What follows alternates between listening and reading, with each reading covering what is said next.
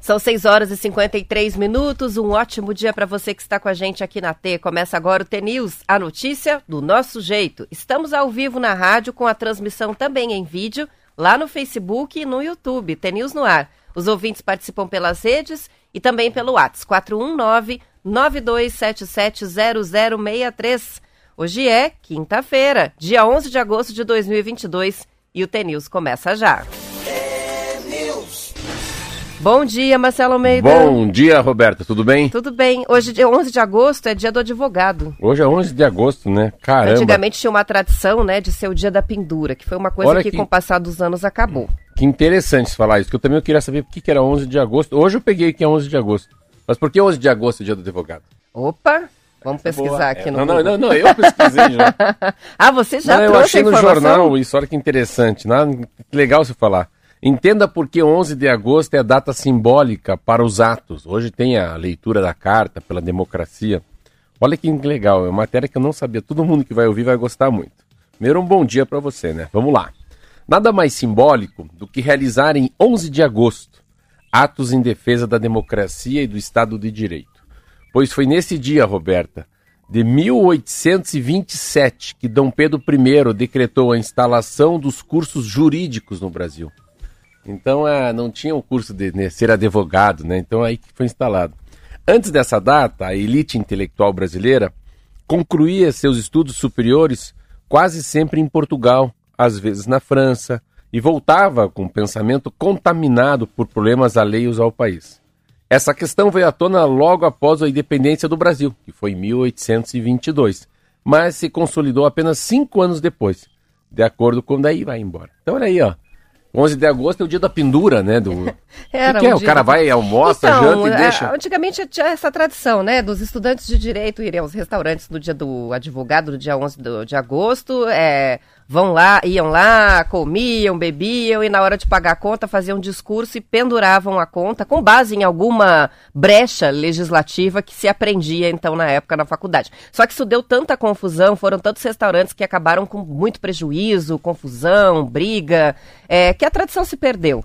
Eu, quando fiz a faculdade de Direito, ainda tinha. É, você então, tá- me lembro bem Você disso. está contando com o cara que você fez, sabia disso não? Mas acabou essa, essa. Era o dia que os restaurantes chegavam a fechar aqui em Curitiba. Em Santa Felicidade, eles fechavam no dia 11 de Caramba, agosto. Para não ter esse tipo de problema, porque o que não falta é faculdade de direito, né? Então, era, muito, era uma multidão de estudantes querendo pendurar a conta Então, na, parabéns, nos né? restaurantes. Parabéns advogado. Sabe que eu, eu sempre gostei, tem um, um, um livro da um homem chamado John Grisman. John Grisman é um homem que escreveu tudo que ele escreve é romance, mas é romance que sempre tem um advogado, tem alguma coisa no meio, tem um júri popular, ah, tem um problema judicial. Eu li um livro chamado Dossiê Pelicano. Era lindo, lindo, era muito novo. Depois tem um livro chamado O Sócio, também que era lindo dele. Depois tem um livro chamado O Advogado. Nossa, esse é lindo, é um advogado que ele era muito rico, advogava para as grandes corporações. E um dia ele, ele, se, se- ele, se toca pelo mendigo sentado assim numa esquina em Nova York. E a partir daquele dia ele pede demissão e vai advogar só para os mendigos. Mas é tão lindo esse livro. Como é que é o nome desse? Esse é John Grisman. John Grisman é o nome do, do escritor. O, o nome do livro é O Advogado. E O Sócio. O Sócio é muito legal também. Esse é um livro que tem, quem gosta de ser de advogado, dessa coisa um pouco mais jurídica, mas é bem fácil. É pra gente é, um, é um, sempre um romance, independentemente do que você gosta. Eu gosto de ler ele porque eu aprendia muito sobre, sobre essas coisas que a gente aprendeu no Lava Jato, né? Novas palavras. E o sócio é um cara que vai preso, vai preso, fica preso, ele fica se comunicando com a, com a mulher dele, com a namorada dele. Ele na cadeia, ela preso, mas ele vai preso porque ele rouba muito. E vai chegando o dia da liberdade dele lá. O dia da liberdade ele sai nossa, agora eu tô, fiquei preso dois, três anos, sei lá quanto tempo, rico, milionário, vou curtir minha vida com a minha mulher. Aí ele vai lá, pega um táxi, vai até casa, olha a rua e pergunta, pô, aqui, aqui não é a rua Palmeira? Número 12? Falei, não, número 12 existia muito tempo atrás, uns dois anos atrás, uma moça que morava que foi embora. Então você fica o livro inteiro achando que ele vai se dar bem, no final a mulher foge com o dinheiro dele. Tô olhando os títulos todos do mesmo autor, né? O Dossiê sócio, Pelicano, o sócio, a firma. A firma. Eu li também. A firma, será que foi o que inspirou o, o filme? Muito provavelmente. Acerto de contas, tem uma porção de livros aqui na lista dele. Mas os dois que você citou, já separei pra gente pôr na nossa lista lá. lá. no site. Dos Advo- ouvintes o advogado e o sócio. Muito bem, É olha que muito legal, É. essa. E esse, o sócio, ainda ele aparece, eu fiquei sempre. Ele tem uma, uma passagem dele em Ponta Porã. Aqui no Brasil, o cara vem aqui pro Brasil pra. E daí tem, ele tem um Fusca, olha como eu lembro dessas coisas. Mas é um livro bem legal. Vamos falar de outra coisa. Você fala o dia inteiro de literatura, né? Isso aí, mas, Mas tá é ótimo. Rendeu duas dicas de livros e o parabéns aí aos nossos ouvintes advogados É, pela 11 data, de lógico. agosto. Então foi 1827 que foram instituídos os cursos de, de advogados, né? Os cursos direito. de direito no Brasil. Muito bem. Boa, hein? Cinco anos depois da independência. Que legal. Bom saber. Vamos lá? Vamos Vamos, lá. de?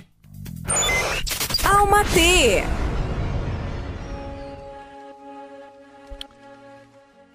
Não quero me despedir desse mundo sufocado pela frustração dos sonhos que não realizei e das coisas que não vivi. Não quero viver vendo a vida passar por mim. Não quero que as areias do tempo escapem por entre meus dedos sem que eu possa agarrá-las e senti-las verdadeiramente. Tenho sede de beber das aventuras do mundo. Tenho fome de todo o amor que posso sentir. Quero amar. Quero amar pessoas, lugares, momentos. Quero amar sem pressa tudo e todos que puder incondicionalmente. Quero me preencher de todos os sentimentos bons que flutuam por aí até transbordar amor pelos poros da pele e da alma. Quero que o sopro suave do tempo balance meus cabelos enquanto percorro os caminhos que a mim foram designados pelo mistério da criação. Quero andar, quero andar de mão dadas, com a sinergia do destino. Quero viver todos os dias como se a vida fosse um milagre, porque é isso que ela é. É o milagre mais lindo e grandioso de todos. Por isso, me sinto na obrigação de fazer valer a pena cada segundo do meu tempo aqui. Vandiluz. Que intenso. Meu Deus, ela é muito boa. Intenso, hein? Intenso. Meu Deus do céu. A gente tinha que. Meu Deus, sei lá. Página 175, As Areias do Tempo. Muito lindo. Muito lindo. São sete horas em ponto e vamos começar hoje o noticiário falando sobre o ciclone, né? A hoje, não é, passagem, hoje né? não é pau, cacete por isso. Hoje é, é trovão, raio e vento, não é isso? Isso aí, rajadas de vento. A passagem do ciclone extratropical pelo sul do Brasil ontem, Marcelo, causou vários problemas para moradores de Santa Catarina e de alguns municípios do Paraná. A situação foi mais grave lá em Santa Catarina, onde quase todas as regiões foram impactadas por vendavais fortes e chuva. Florianópolis teve vários casos de alagamento e a rodovia SC 405 ficou intransitável e precisou ser interditada nos dois sentidos. Por causa do risco de deslizamentos, Criciúma retirou 30 famílias de casa. Houve deslizamentos de terra em Timbó, na região norte, e em Lages, na Serra. O fornecimento de energia elétrica foi prejudicado na região de Itajaí e de Joinville. O ciclone também passou perto da costa do Paraná. Matinhos, Guaratuba e Pontal do Paraná registraram destelhamentos, quedas de árvores, quedas de postes e algumas famílias ficaram desabrigadas. As aulas foram suspensas e as atividades do Porto de Paranaguá também. A travessia entre Guaratuba e Matinhos, Marcelo, e também a travessia para a Ilha do Mel, ficaram paralisadas ontem o dia inteiro. A Prefeitura de Matinhos decretou situação de emergência e suspendeu o atendimento ao público, com exceção dos serviços de emergência na UPA 24 horas e o Hospital Navegantes. Segundo a Copel, 20 mil unidades ficaram sem energia nos três municípios. Em Curitiba, as rajadas de vento chegaram a 59 km por hora e a Defesa Civil recebeu, recebeu pedidos de lonas para cobrir casas destelhadas na capital. As informações são da Folha de São Paulo e da Tribuna do Paraná. É, Ontem, os nossa. vídeos em Santa Catarina, Você de viu? Balneário Você Camboriú, os prédios balançavam, né? Inclusive Eu- o prédio onde o Neymar tem apartamento é Eu- um dos, eu dos vi, que estava balançando. Mas o mais eu fiquei assim pensando, eu fiquei só imaginando o gasto. Quem tiver tempo, vai lá no YouTube, alguma coisa e vê a- uma como fosse uma balada flutuante. Eles tinham, você viu? Aquele restaurante viu isso, flutuante, destruído, né? É, então eles deve, deve ser uma coisa de milhões, assim. Eles fizeram uma como fosse uma mini marina Como Um fosse negócio uma- muito chique, nem é, é, é bicho chique também não. Uma balada é como se fosse colocar um, um restaurante, uma balada, uma pista de dança e até para ancorar os barcos, acho os- as lanchas, né, dos mais ricos lá, nessa balada que ficaria flutuando no mar. Meu Deus, mas tem um vídeo no YouTube. O desespero desses caras que não tem o que fazer, e venta, e venta, e bate, e começa a estragar tudo, mas é um troço impressionante. Então, é engraçado você falar isso, porque há 15 dias atrás, não, acho que uma semana atrás eu estive em Florianópolis, em Santa Catarina, e estava lá balne- balneário Camboriú olhando, né? Eu fiquei imaginando isso, que, meu Deus, o que, que a pessoa vai morar, né? No andar 89, 95, 100 andares, e no dia que venta, como é que faz isso, né? Então isso que a Roberta tá falando, Neymar tem apartamento e Teve uma outra situação, não dessa vez, mas uma outra vez, acho que também era um ciclone extratropical que passou, é, que as imagens internas de um apartamento mostravam a água da piscina, porque é um apartamento que tem uma piscina dentro do A água apartamento. fora. A água ia e voltava e chegava a, a espalhar dentro do apartamento com o balançar do prédio. E o prédio é feito para balançar, porque são torres muito altas e é a maneira de aquilo não, não, não se romper, né? Sim. Das estruturas não se romperem. Mas já pensou, tá dentro de um prédio assim que É, Eles estavam balança? falando isso pra mim. Aí tinha um cara falando isso pra mim, que daí no fundo não pode ficar a piscina muito cheia. Que ele pode balançar, mas assim. Tô como- obrigada, né? Eu não Muito quero não. obrigado. Então não pode encher a piscina. Como fosse um- uma, uma xícara de café. Não encha muito, já que você vai levar até a mesa, né?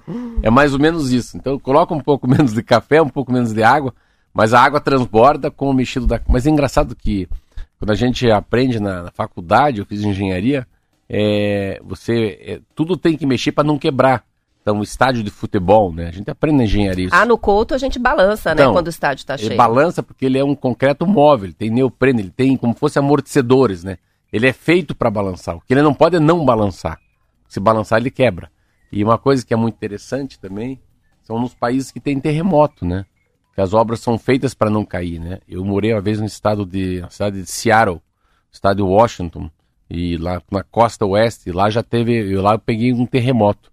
E então, quando começa a mexer as coisas, assim, você vê que a estrutura mexe junto. Então, tem esses países que já tem né, o problema de terremoto. O Brasil, se tiver, nós estamos ferrados. Porque nem, ninguém constrói pensando nisso. Não né? se usa, né, nenhuma técnica pensando em, em tremor de terra, porque a gente não tem, só Nem- vendaval. E a gente, eu fiquei, que, quem que vê esse negócio do balneário, né? Eu fico imaginando que o cara não tem seguro, é dinheiro próprio, o cara emprestou lá no Banco do Brasil, quanto o cara perdeu, não tem o que fazer. Não tem o que fazer. Quando é a mãe é natureza, não, né? E passa, né? O ciclone passa. E não dá nem para se revoltar, porque não foi alguém que causou isso, é simplesmente a natureza que causa, né? Então, Nem é nem não é nem falta de sorte, sabia não? É simplesmente a natureza. São 7 horas e 5 minutos e depois desse vendaval, dessa chuva forte, o frio tá chegando. A gente já tem ouvintes dizendo, ó, o Rodrigo diz que em Apucarana parece que tá dentro da geladeira. então as temperaturas caíram, Curitiba também tá bem frio. Aqui tá Ontem, nove. fim da tarde tava Mas aqui horrível, hoje né? de manhã eu acordei ali tava, meu Deus do céu, tava 9 com sensação de 6. Aí é que tá, né? Com a umidade e com o vento, parece que tá mais frio do que, do que realmente tá. Só por é, para complementar e fechar o assunto aqui, as medições do CIMEPAR de ontem mostraram que o vento chegou a 97 quilômetros por hora em, Guarapa- em Guaratuba. Então é muito forte, né? É. A partir de 80 já é considerado um vento extremamente forte. Extremamente forte. Quase 100 quilômetros por hora o vendaval ontem, portanto. Será que continua hoje ou não? Ah, ah, eu estava ouvindo hoje cedo os meteorologistas falando já sobre a previsão para hoje. É, passou, mas ainda pode causar vendaval. Então é um dia de instabilidade ainda, mas menos do que ontem. Temperaturas mais baixas, é, com o afastamento da, da, da frente fria, né? Chega essa essa massa de ar polar que derruba as temperaturas. Mas ainda pode acontecer vento, ah, principalmente no litoral do Paraná e São Paulo, porque daí sobe, né? E o ciclone se desloca. Mas o pior, pelo que os meteorologistas estão falando, o pior foi ontem mesmo. Hoje já amenizou. Ainda É, bem. Ainda bem. Vou mandar um abraço Ne- prejuízo. Nenê Guimarães, tá vendo a gente na televisão, que chique, mandou aqui. Olha. é. Ele, os filhos, a esposa, todo mundo lá. Isso aí. São sete horas e sete minutos, ó. O, o Eberton, o Eberson mandou pra gente aqui que Sarandi, o- a- nesse momento tá com uma temperatura é, de 11, não, 9 graus, sensação térmica de 7. Então é isso. É, aqui tá 8 para frio, 6. A sensação térmica tá mais frio do que realmente tá. Vamos voltar a falar dos aeroportos, onde a gente até papiou sobre isso, mas agora para trazer um ranking sobre a pontualidade do mês de julho do Guia Oficial de Aviação, que coloca quatro aeroportos brasileiros entre os 20 melhores do mundo. O Guia é uma instituição especializada na coleta de dados de mais de 1.200 aeroportos no planeta. O relatório do desempenho da aviação mundial é produzido mensalmente e é baseado nos horários reais, reais né, dos portões de embarque. São considerados pontuais os voos que partem até 15 minutos após o horário previsto. O aeroporto de Londrina é o brasileiro mais bem colocado, 11 posição. Registrou 96% das partidas consideradas pontuais. Pontualidade britânica, é a nossa Londres, pequena Londres, é. né? Logo atrás, o de Petrolina registrou 95,5% de pontualidade. Em seguida, Juazeiro do Norte, no Ceará, na 19ª colocação, com 94,6%. O, por fim, Montes Claros, em Minas Gerais, ocupa a vigésima posição, com 94,5% também. O aeroporto mais pontual do mundo, segundo o ranking, é de Matsumoto, no Japão. Lá, é, a pontualidade deles é de quase 99%. Já na categoria aeroportos mais limpos, em 2022, o Brasil emplacou três nas principais colocações. Galeão, sexto lugar, Guarulhos, sétimo, e Recife, décimo lugar. Ó, Curitiba não apareceu. Não, não, então mais limpo o Galeão? É. Qual que é o outro? O Guarulhos? Guarulhos. Não, olha, eu vou te dizer. Parece piada, né? Porque não é, não. Não, não, não. Olha, eu vou, eu vou até desconsiderar tudo. Olha, é o banheiro mais sujo que tem em Guarulhos. O segundo pior é do Galeão. Então, assim, olha, isso, você vê. Eu queria agora falar uma coisa para você. Você vê como, uma, como matéria é perigosa. Tô falando porque, assim, eu viajo muito. Fui pro Galeão esses dias. Eu tava no Congo. Ah, Guarulhos eu tava alguns dias dez dias atrás lá. E vocês, cada vez que eu vou para Guarulhos, eu falo, meu Deus do céu, não é possível que ninguém faça nada. Então você vê como não é limpo, é muito mais limpo de Curitiba. Que o Curitiba, a última vez que eu desci, fui fazer, foi no banheiro, ainda dei cinco reais para o senhor que estava limpando. Eu falei, ó, parabéns, esse banheiro é um banheiro muito limpo. O que tem de interessante nessa, essa matéria é tão perigosa, tão perigosa, porque é muito duro você fazer pontualidade e comparar Londrina com Curitiba ou Londrina com São Paulo. Pelo volume de voos, Meu Deus né? do céu, né? Assim, ah, quantos, Tem poucos voos, fica mais fácil quantos acertar. É, não, não pode errar, né? Mas é... E a pontualidade não depende do aeroporto, às vezes, né? Porque às vezes é... Tem um problema de, de, de, de, muita chuva, o, o, avião atrasa numa cidade. Questões climáticas, não, acho que são os principais fatores. Quantas vezes né? eu já tive em avião com passageiro, não veio e a mala veio. Aí tem que procurar a mala daquele passageiro que não está no voo, retirar a mala daquele passageiro. Enfim. Você já resp respondeu pesquisa em aeroporto? Eu já respondi pesquisa é em aeroporto. No aeroporto de Brasília. Vieram me fazer uma, uma porção de perguntas. A pessoa vem com o tablet e o, o questionário fala sobre limpeza. Muito provavelmente faz parte desse é, levantamento. eu acho que o aeroporto. Sobre não, limpeza, não é o aeroporto a pontualidade. A pontualidade, de, de fato, a gente percebe muito são nas companhias aéreas. O aeroporto não tem tanto problema. Mas o avião falou: ó, conseguimos hoje pousar antes da hora prevista. Ele sempre fala isso, conforme a companhia. Então a briga para quem é melhor na cabeça do usuário, claro, depois do preço, é a pontualidade. É o que mais irrita é voo atrasado. Sim. É melhor, é pior do que banheiro sujo. Mas enfim, ó, o ouvinte. Não, que... mas o banheiro sujo no aeroporto é duro. É tristeza. O Raul tá dizendo o seguinte aqui: Guarulhos é um lixo, é pior do que rodoviário. Pronto, tá Então, resolvido. como que aparece, né, entre os Viu? aeroportos mais limpos do mundo. A tua Difícil. pesquisa tá com nada. é minha não, a pesquisa. É, a pesquisa São 7 é horas curada. e 11 minutos. Vamos fazer o um intervalo, a gente já volta com mais notícias.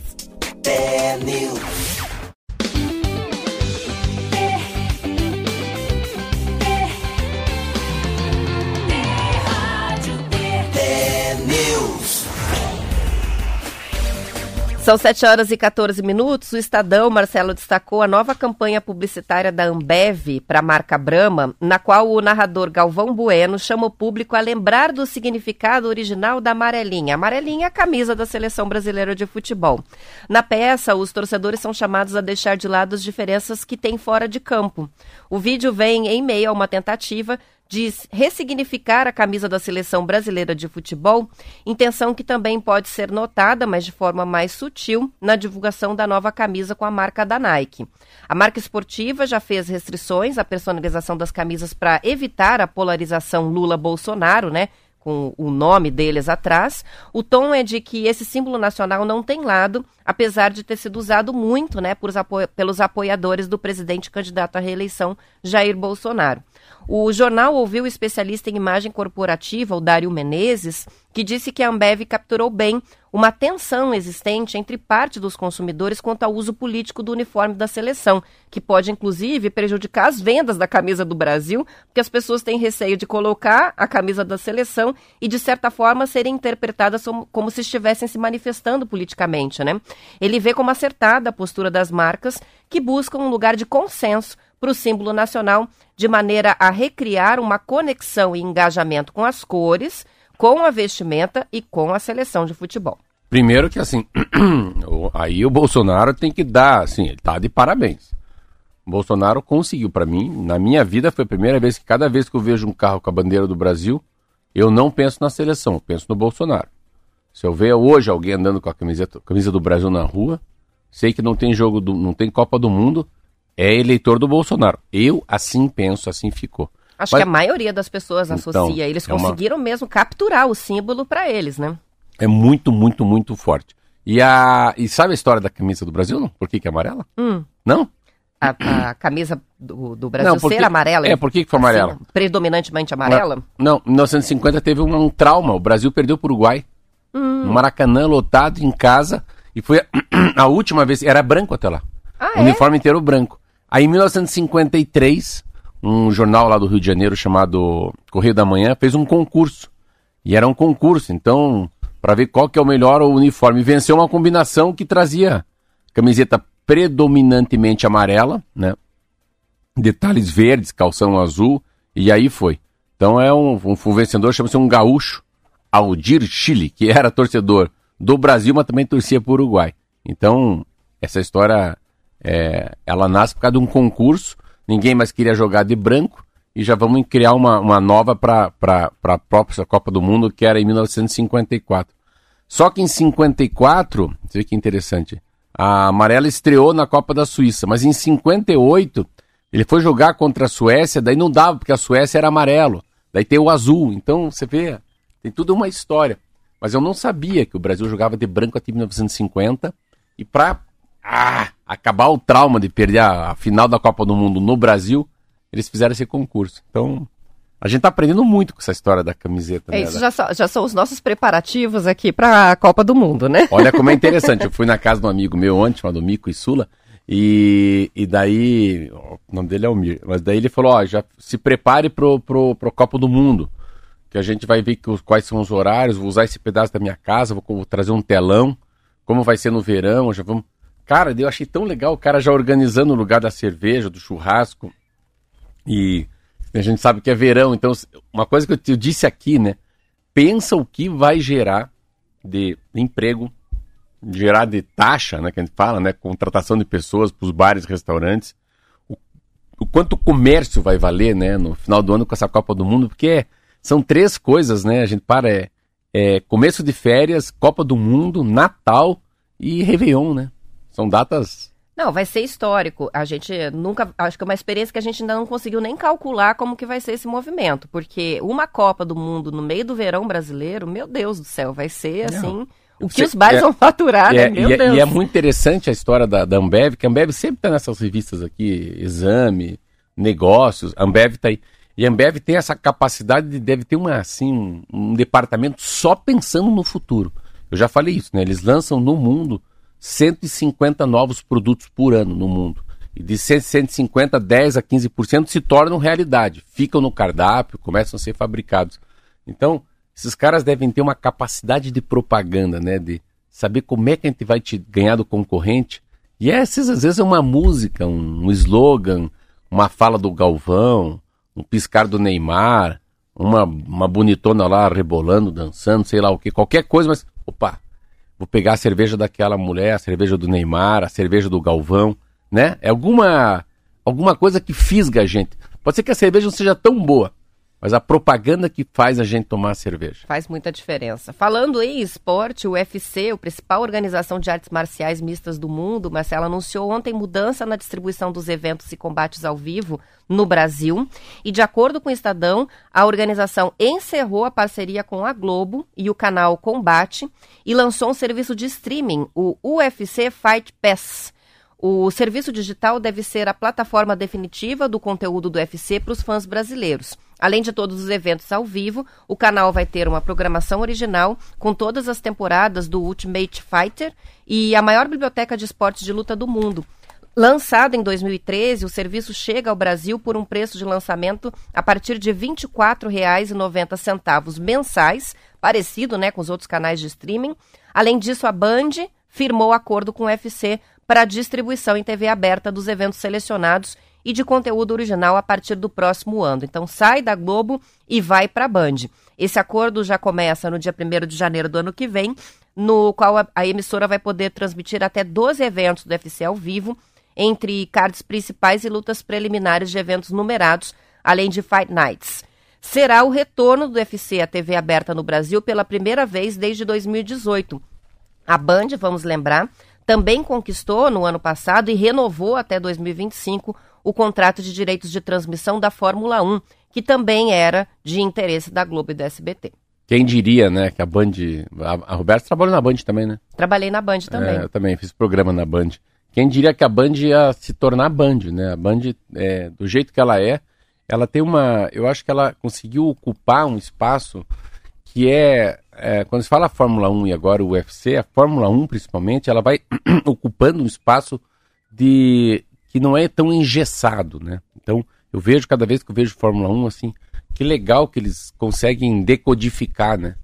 Facilitar a Fórmula 1 para qualquer pessoa, Roberto. Não, não importa a idade, não importa se você gosta de Fórmula 1, você passa a gostar de Fórmula 1, mesmo não gostando de velocidade, porque tem uma capacidade, uma inteligência de jornalismo por trás que eles fazem com que você aprenda sobre a escuderia, sobre a origem do país, ah, o que, que é um pneu médio, mole, duro, a, a cor que está naquele pneu da Pirelli, se a gente ficar gravando as coisas, né?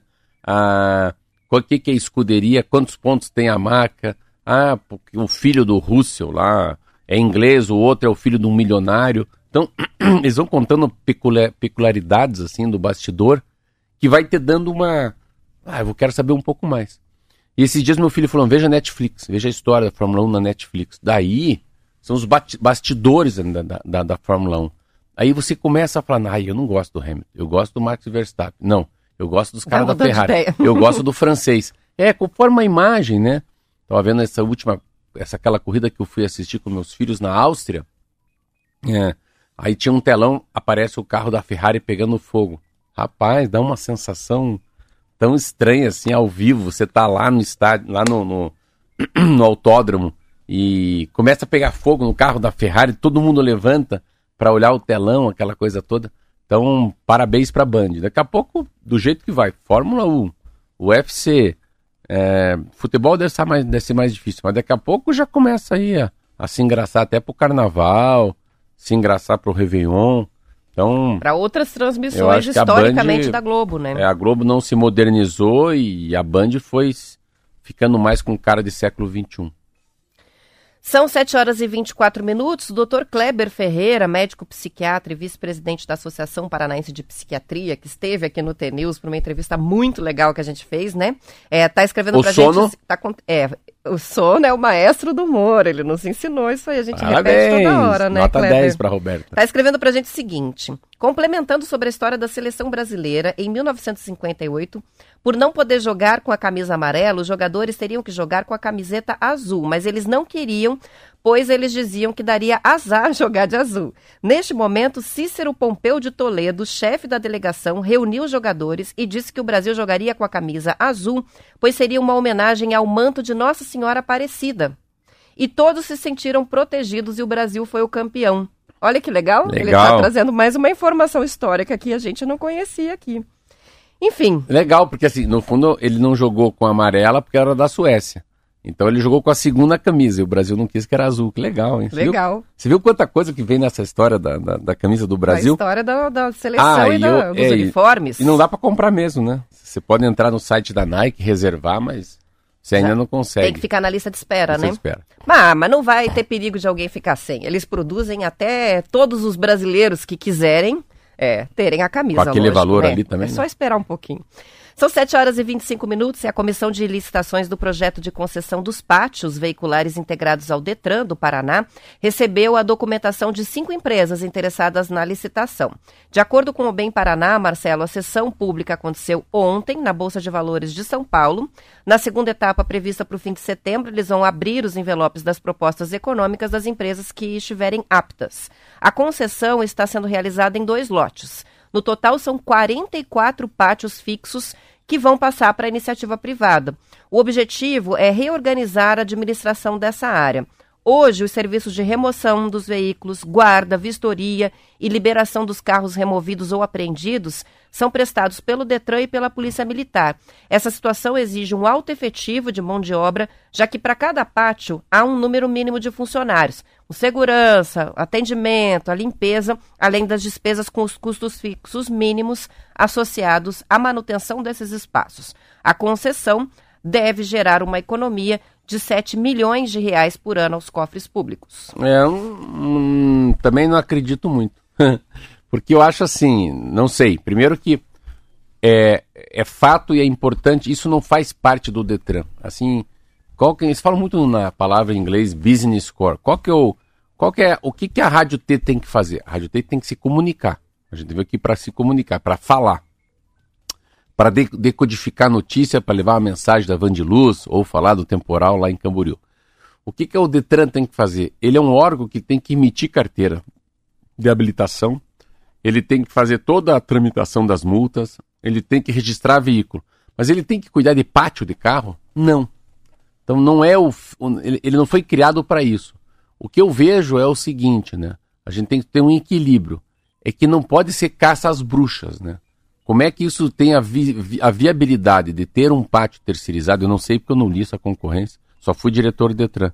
É, tem que fazer muita blitz. Assim, vai ter que. Porque você, o Detran ganhava dinheiro, eu lembro há 17 anos atrás, a gente acabava recebendo um bom dinheiro das taxas, né? Das taxas que, da- das pernoites dos automóveis lá, do, do recolhimento também tinha taxa.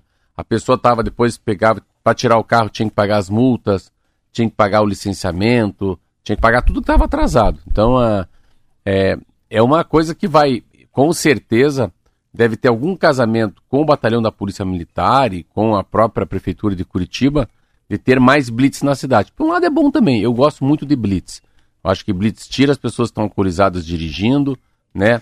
Dá muita uma sensação de segurança para quem paga seus impostos, para quem dirige de correto, mas é Logo que começou, né, a história da lei seca e que fizeram muitas blitz, era, era muita blitz seguida, É. todo final de semana eles estavam em algum lugar. Como isso coibiu as pessoas e, e Sim. educou mesmo no Sim. sentido de não sair é, pra, pra beber dirigindo e de Uber e de táxi ou de carona, lembra? É. As campanhas das, das caronas.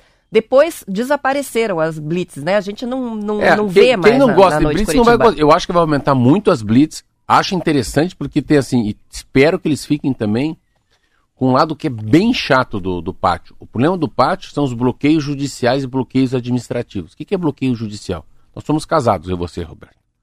Aí estamos nos separando. Prendem um carro. O carro está no teu nome. Aí fala, não, deixa parar desse carro aí porque eu não quero que ele use meu carro. Nós estamos separando mesmo. Então tem uma briga, assim, às vezes, de, de- de casal por causa de carro preso. Não sabe? tira sem assinatura dos dois, é isso? Isso, isso. E carro que está preso também porque tem, um, é, tem uma, um- uma alienação fiduciária, você não pagou o banco. Assim. Tá não... devendo a prestação. Então quando você olha, nossa, quanto pátio, por que, que eles não, não, não vendem tudo? Não. Tem muita burocracia atrás do carro preso no pátio do Detran. Parabéns, bem legal. Eu fui diretor do Detran, não consegui fazer. Parabéns ao diretor Detran e ao governo Ratinho Júnior aí. Ainda não está concluído, mas está se Mas tá, encaminhando. eu acho que é um, é um belo papel. São 7 horas e 29 minutos. Com isso, a gente vai encerrando a edição estadual. Depois do intervalo, tem o noticiário da sua região. A gente volta para a parte do Paraná e continua transmitindo aqui pelo YouTube até às 8. Aos ouvintes que vão ficar, amanhã estaremos de volta. Boa quinta-feira e até lá. Tchau, tchau, até amanhã.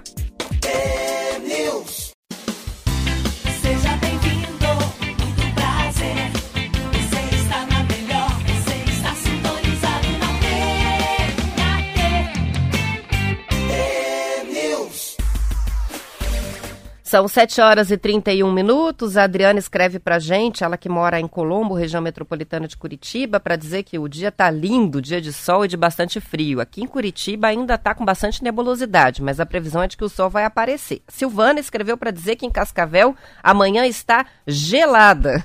E o Danilo nos escreve para dizer o que precisa ser feito, que seja feito agora, Marcelo, em agosto, porque depois vem eleições, Copa do Mundo, Natal, Ah, e aí acabou o acabou ano já, acabou. Ah. Então a hora de trabalhar é agora, gente. Nós temos basicamente agosto e setembro para trabalhar. Depois o ano acabou. Férias. Férias. São 7 horas e 32 minutos. Deve entrar em operação no fim do ano que vem na Bahia, Marcelo, a maior fábrica de hidrogênio verde do planeta. O projeto do grupo, grupo Unigel é o maior investimento da indústria química no Brasil nos últimos anos. A fábrica vai custar 120 milhões de dólares e está sendo construída em Camaçari, ao lado de outras duas fábricas do grupo que produzem amônia e estireno. Ela vai ter capacidade para produzir 10 mil toneladas de hidrogênio verde por ano. Parte dessa produção vai ser convertida em 60 mil toneladas de amônia verde ao ano para a agricultura. Segundo Roberto Noronha, presidente da Unigel, o déficit comercial da balança de produtos químicos no Brasil é crescente por dois motivos: a falta de investimentos e a dependência dos fertilizantes importados. O hidrogênio é chamado de verde quando ele é retirado da água usando a energia elétrica de alguma fonte renovável.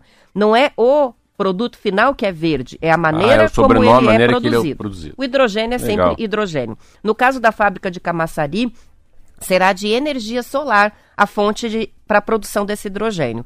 Na forma tradicional, o hidrogênio é retirado do petróleo, do carvão, e por isso que não é considerado é, verde, né? A reportagem é do jornal O Estado de São Paulo. É interessante como Camaçari, né? Você vê, você fala em Camaçari, eu sempre penso em grandes empreendimentos, sabia disso não? Lá em Camaçari, em Virou uma Camaçari. marca registrada. É, marca registrada. É, é- ela é uma a capacidade que tem Camaçari de. Deve ser tanta coisa que sempre falei Camaçari. E, e você vê que, que, que- coisa bacana como o Brasil começa. Isso é aquilo que a gente tanto falou, né? Você vê, ah, o resultado disso é amônia, e amônia é também usado para fazer o fertilizante. E você começa a ter esse movimento. Claro que isso aí não, não é a ver com a, com a, com a Ucrânia, com a, com a guerra da Rússia, mas esse movimento circular que a gente tem, né? Como fosse quase uma economia circular, né? De a gente viver do que a gente tem, do que a gente produz, né? Do que a gente consegue se sustentar, né? Independente de não ser uma matéria tão matéria-prima tão boa, mas como as coisas vão se, se reinventando, né? Vão se reutilizando. Então, o Brasil, um país desse tamanho, daqui a pouco é autossuficiente, né? As coisas que são importantes. E eu lembro muito quando o ministro da, da, da Agricultura era o, o Reino Stephens, nossa, ele me falava assim da, das minas de potássio que tinham na Amazônia, o que, que podia ser descoberto no solo brasileiro, para a gente não ficar de- de- de- eh, eh, dependendo né, do fosfato que vem da, da Europa. Então, quando aparece a matéria de Camaçari, isso que é legal, assim, tá uma crise, inflação, uma sensação de que não vai dar certo em 2023, os caras vão lá e pá, 120 milhões de dólares, né? 600 milhões de reais numa fábrica. Então é, é muito louco essa coisa. Daqui a pouco, quando, daqui a cinco anos, falar, nossa, por que a gente não fez maior, né? Olha como deu certo. É interessante quando você vê um empreendimento desse tamanho, né? Aqui na Clabin, quem já teve a oportunidade de conhecer como eu, meu Deus do céu. Você vê como é que os caras têm essa capacidade, né, de, de fazer uma produção. Como é que é essa, essa unidade? Meu? Deus Eu não do conheço. céu, meu Deus, né? Uma cidade, né? Eu fui ali visitar a fabricação de hambúrguer, só do madeiro, que nós falando de comida. Durski. É, é comida, né? Não é indústria, né? Então você pega aquela fábrica em Joinville, a VEG, que é motor de. Essa, essa experiência aí do Madeiro me chamou a atenção quando você falou do, do, do tamanho do. Como é que faz a massa lá? Da maceira? da maceira. Que são gigantes, né? É, a gente não tá é- acostumado a ver. Não é pequeno. sozinho, é, é, é 200 em 200 quilos, assim. A quantidade de pão que eles produzem é absurda, né? Não, É, uma rede enorme. é de- eles, por- por dia eles fazem 12 mil pães por hora. Era 11.500 pães por hora. Pensa se trabalhar 10 horas o que dá. Estamos falando aí em 100 mil pães por dia. É, tudo é muito grande. Mas a indústria é um negócio muito louco, né? Uma vez fui visitar aqui a fábrica da Volvo, de caminhão. Meu Deus, tudo é muito grande, né? Eu fui visitar, sabe o quê? Fui visitar a fábrica da, a- da Boeing, nos Estados Unidos também. É muito grande. Então a gente não tem, às vezes, a gente está no dia a dia da nossa vida, a gente não tem, às vezes, é, capacidade de imaginar uma indústria, né? Matador de frango, né? Em dois vizinhos. Essas coisas que são todas coisas de milhares de, de funcionários, né? Dois, três turnos. Esse assunto gostoso. Então, parabéns. A gente fala tão, tão pouco né, em hidrogênio. E você sabe que eu não li essa matéria inteira. Eu falei, cara, que será que é esse hidrogênio verde? Aprendi com você. Aqui. É, a maneira como ele é, é, é. extraído é. ou produzido, é. né? Quando ele vem da hidrólise, né? Que é a partir da água. Da água. E a fonte de energia que faz é o limpa. processo é limpa, ele é verde. Senão ele não é verde. São 7 horas e 37 minutos e a eleição para presidente, Marcelo, tende a ofuscar outras escolhas importantes para os eleitores é, que serão feitas em outubro, que são os votos para deputados estaduais e federais.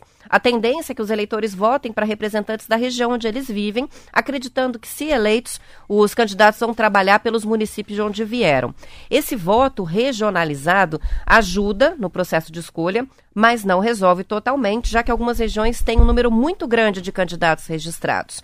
É o caso de Foz do Iguaçu, que, segundo um levantamento do portal H2 Foz, tem 40 nomes na disputa para cargos de deputado federal e estadual.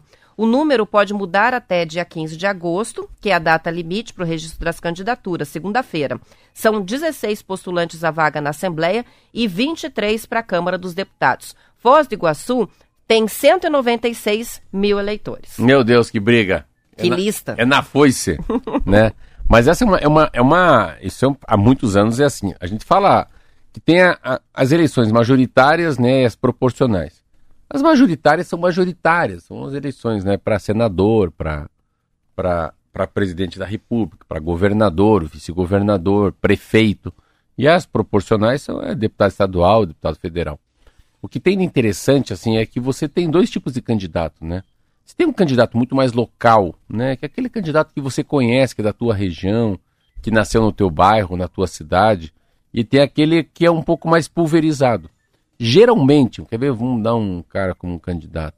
Um candidato, se fosse candidato, nunca é candidato. O Datena. O Datena é um cara da televisão. O Datena, se fosse candidato, seria um candidato de, de São Paulo inteira, porque trabalha numa televisão que tem abrangência no estado, né? Mas às vezes quem faz muito voto é o cara que mora localmente. Eu lembro em Curitiba, já que está falando Curitiba. Jair César, já faleceu. Era o vereador do Alto, do, do Alto da Glória, não, como é que é? Bairro Alto. Do Bairro Alto. Então, o Jairo Marcelino, vereador, ele era um vereador de nicho. Ele era o vereador do Pilarzinho ligado aos motoristas de táxi. Então, é uma outra coisa, e cobrador de ônibus. Então, esses, esses candidatos, assim, quando saem, é, tem, ou você sai localmente muito forte, ou você tem uma abrangência, como eu aqui na rádio. Vamos supor que eu fosse candidato a federal ou estadual, Marquinho? Federal? Vamos lá, vamos para federal. Eu, com certeza, eu poderia pedir voto em Mamborê, porque tem rádio em Mamborê. Mas eu podia ir para Campo Mourão, porque tem rádio em Campo Mourão, mas pega em Piabiru, pega em Araruna, né? Pensa Cascavel, então região de Cascavel, Paranavaí, que também tem. Então, eu, eu ou você, nós se fôssemos candidatos, teríamos votos espalhados pelo estado inteiro. Mas não é uma conexão com a esquina da pessoa. É uma conexão por causa da Vandiluz. Ah, eu vou votar naquele cara que, me, que lê a Vandiluz para mim todo dia cedo. Nem sabe quem é o Marcelo Almeida mas vota pela voz. O que tem de interessante nas pesquisas que eu vi esses dias é isso é impressionante. Por isso eles deveriam mudar a maneira de abordar a gente. É a indecisão para estadual e federal em quem eles votarão. Não tenho definido. Você vai votar em quem para estadual e federal? Eu não vou revelar o voto, mas eu já sei. Você tem os dois? Tenho. Ah. E eu, ah. não, não, e eu tenho todo o meu histórico muito bem memorizado de ah, quem não. eu votei então, a vida então inteira. Tá fora. ah, não, ela vota no mesmo. Então. Não, não na não. verdade não. Você não muda muito. Não mudo muito. Ah, não viu? mudo muito. Ela não muda. Eu mudo. Então, assim, eu sei meu estadual, mas meu federal não passa nem perto de mim. Presidente eu sei. Governador eu sei. Senador eu não sei. Ó. Não, senador eu sei já também. Agora lembrei que, quem eu vou votar. é uma vaga só. Mas o interessante é que, para vereador, Roberto, imagine isso, hein? Pense isso daqui dois anos. Eu não sei deputado, acho que deputado é muito parecido. Para vereador é pior. Você sai da tua casa, uma cidade igual Curitiba, a cada 10 pessoas, Roberta, 10 pessoas, 8 pessoas saem de casa sem candidato a vereador.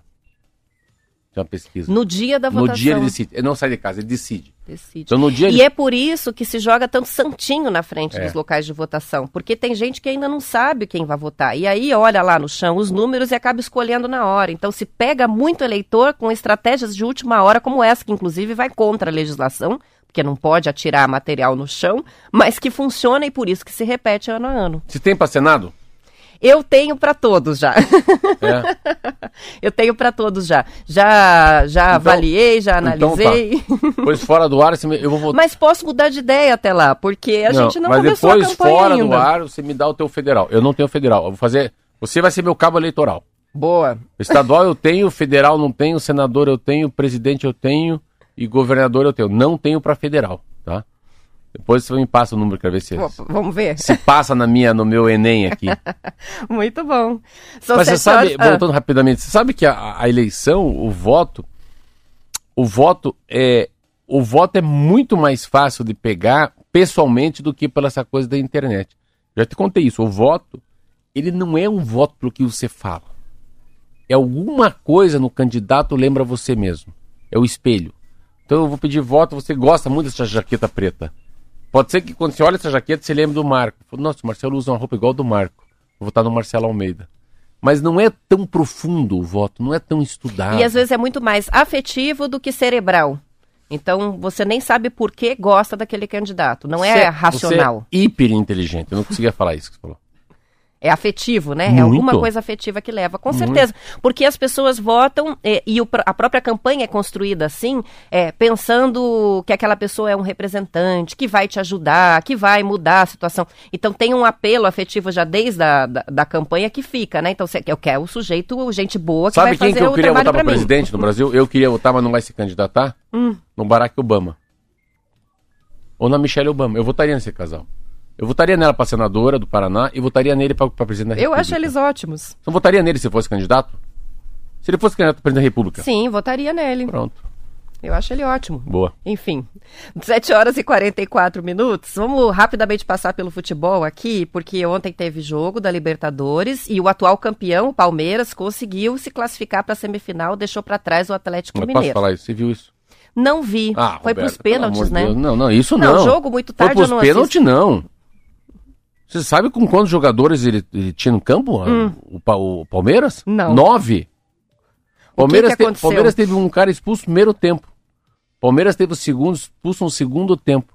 Palmeiras jogou 10 minutos, 12 minutos do último do segundo tempo contra o Atlético Mineiro com dois jogadores a menos. A menos e ainda O conseguiu Atlético segurar. Mineiro não teve competência de fazer um gol. Foram para os pênaltis. Olha, eu vou te dizer. Esses caras do Atlético Mineiro e do Palmeiras, para fazer pênalti bonito, nunca vi na minha vida. Eu, em 55 anos de idade, eu nunca vi tanto pênalti bem batido. Roberta. E é pau, cacete, polícia, pau, cacete, polícia. Meu Deus do céu, Silvia. O que, que vai acontecer? Daí, ah, não tem outra. Agora vai lá o Rubens, da base do Atlético Mineiro. Ué, imagina, coitado do Rubens. Depois, de, porque é cinco de cada lado. Então já tinha ido os cinco de cada lado. Aí começa o alternado. Daí começa, só que assim, futebol, é, geralmente os cinco primeiros são os mais fortes, os que mais treinam, tem mais camisa. Por isso eles colocam Rafael Veiga. Para tentar resolver Não, já no já começo. coloca os bombão, já vai. O primeiro bateu o Atlético Mineiro tinha que ser o Hulk. O Hulk já abre, já olha feio, aquela coisa toda. Aí, passo, agora é alternado. Errou, dançou. Agora vem lá o Rubens, da base do Atlético, 18 anos. Falei, Ah, coitadinho. Aí, aí não dá, né? Tá no Allianz Arena, na, na campo do inimigo.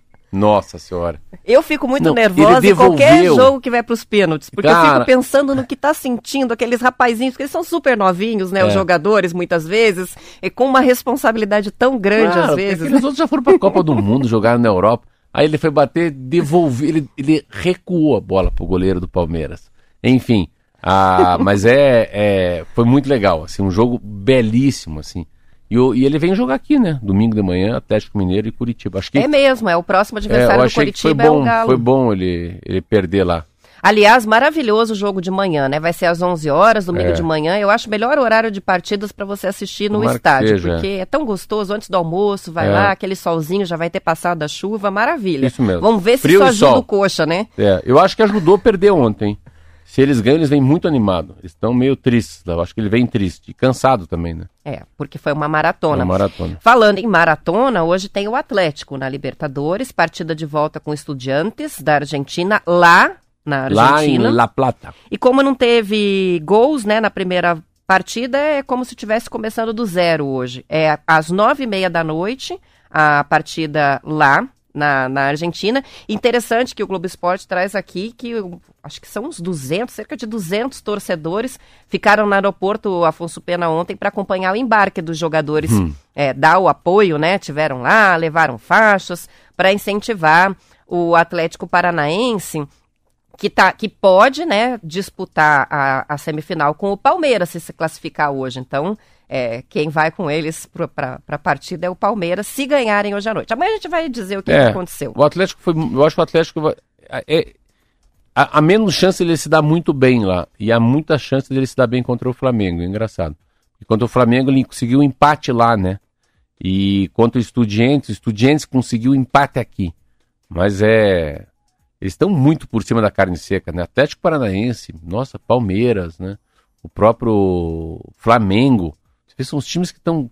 Se liga a televisão, esses caras estão jogando, né? Toda semana. Porque eles têm três, né? Eu tava vendo ontem no Sport TV. Sport TV.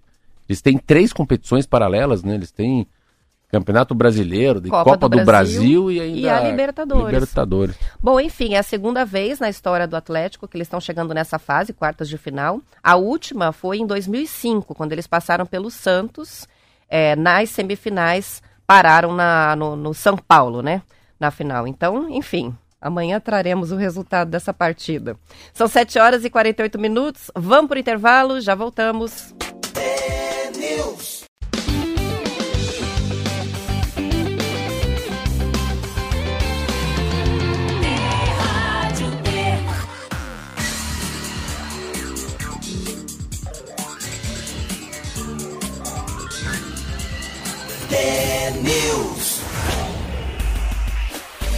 São 7 horas e 50 minutos. O sinal da quinta geração de telefonia móvel 5G vai ser lançado na semana que vem, terça-feira, em Curitiba, Goiânia e também Salvador. O Rio de Janeiro, que fazia parte desse grupo, ainda precisa passar por mais testes de convivência da transmissão do sinal 5G com serviços fixos de satélite para assegurar que não haja interferências.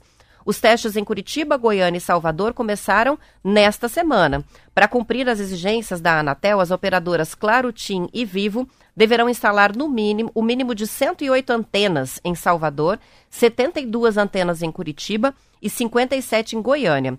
Por cada antena, as empresas devem pagar o valor de R$ 1.340 de uma taxa que é recolhida ao Fundo de Fiscalização das Telecomunicações. Até agora, a versão mais sofisticada da tecnologia chegou a cinco capitais: São Paulo, Brasília, Belo Horizonte, Porto Alegre e João Pessoa. Ah, tem que andar, né? Esperar um pouco, ver o que vai acontecer. É uma.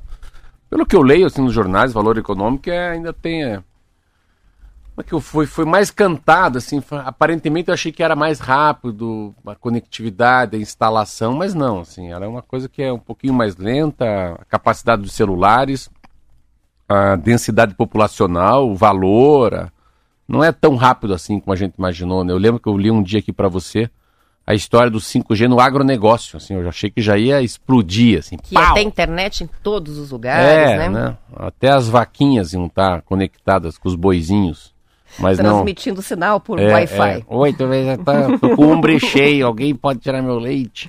Mas não foi bem isso, não. E, e- e é, mas é, é impressionante as velocidades, né? A, a capacidade de conectividade que ela tem, se ela for efetiva, né?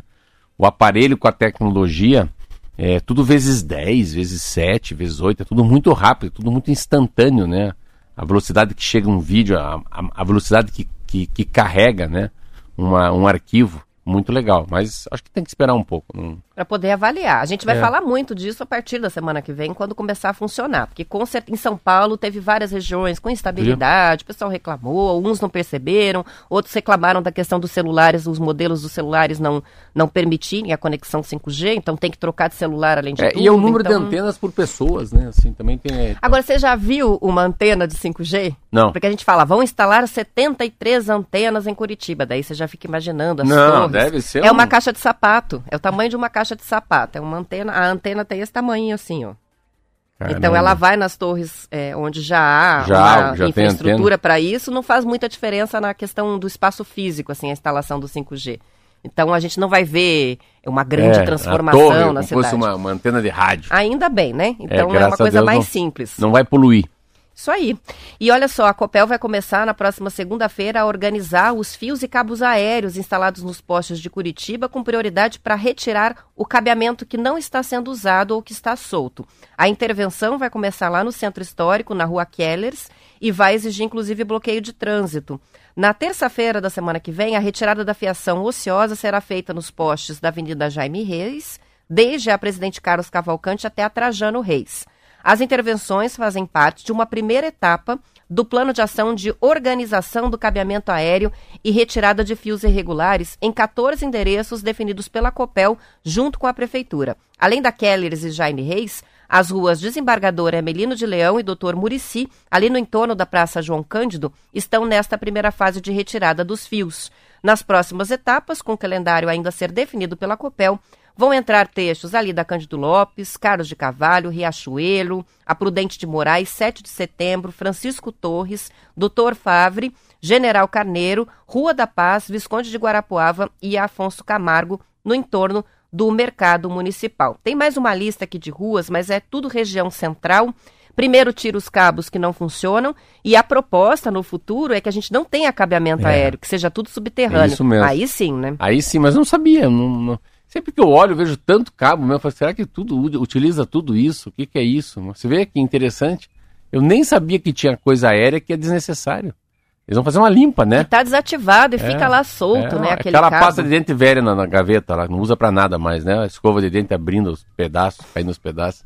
Mas que legal. Você vê como tem essa, eh, essa capacidade. Eu viajo bastante, vocês sabem disso. Quando eu vou para um país que não tem cabeamento, assim, na hora que você vê aquela calçada limpa, não tem poste, assim, né?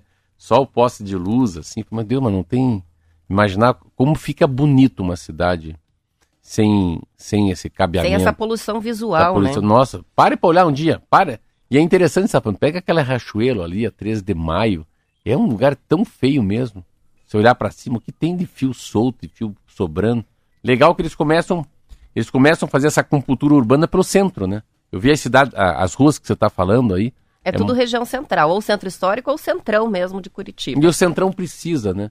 Eu passo muito pelo centro, assim. É engraçado como o centro não, não conseguiu revitalizar, né?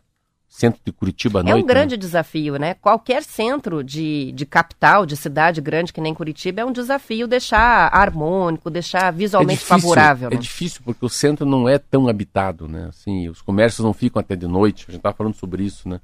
Eu, eu vejo muito aquela rua 15 de novembro. Que pena que a gente não, não pode às 11 da noite tomar um cafezinho lá, né?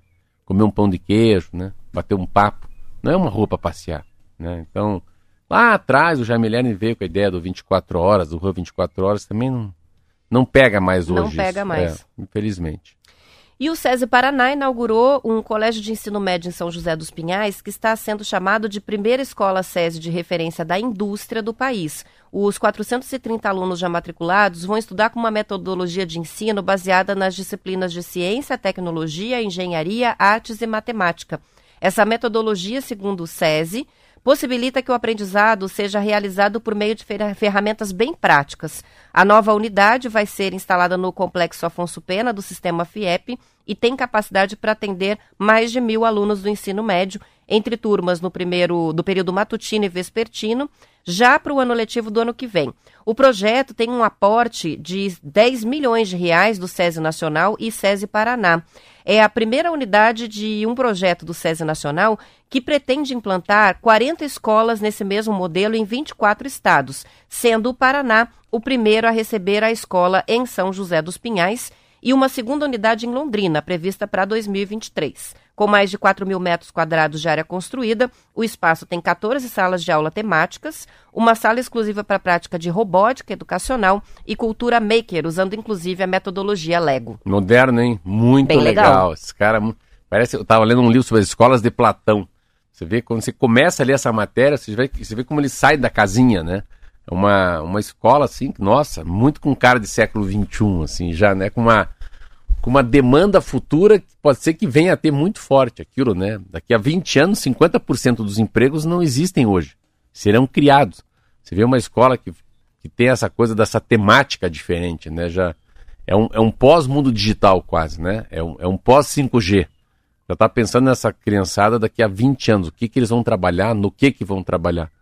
Mas principalmente essas escolas que vêm com essa capacidade de discernimento, né? Ler, escrever decentemente, entender um texto, saber falar em público, né? É, descobrir a vocação, né? Essa coisa que é tão linda que é o vocário, que é esse chamado de Deus para a pessoa fazer o que gosta, no que, que ele é bom mesmo.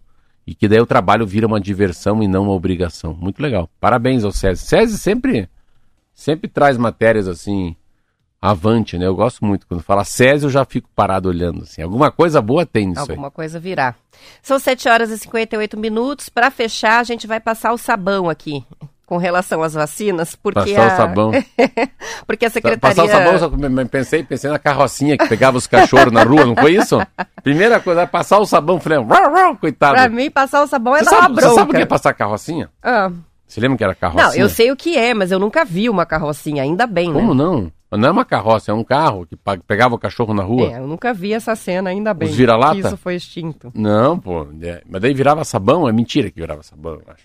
Eu acho que é verdade. O cachorro virava sabão. Vamos descobrir se isso era Isso é- verdade. Eu acho é. que é a verdade. Isso aí tá igual a loira do Dalto Trevisan. A loira A fantástica. bronca que eu ia dar é bem rápida aqui. A, Secretaria de Saúde de Curitiba está fazendo mais um apelo. Tem muita gente atrasando para tomar as doses de reforço da vacina da Covid.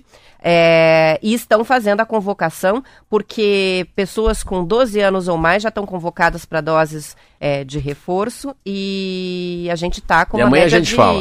É, ó. A gente está com uma média de 390 casos novos diários. Então, assim, diminuiu muito, mas não acabou. Duas, três mortes diárias registradas em Curitiba ainda por causa da Covid. Então, é só um chamado. É para quem não foi. Faz um uma brincadeirinha, volta, Márcia. lembrete. Volta, Márcio Sulac, para dar uma bronca em todo mundo. Vamos encerrando por aqui. São 8 horas. Amanhã, dia de conto, sexta-feira. A gente espera por vocês, ouvintes. Até lá. Sextou.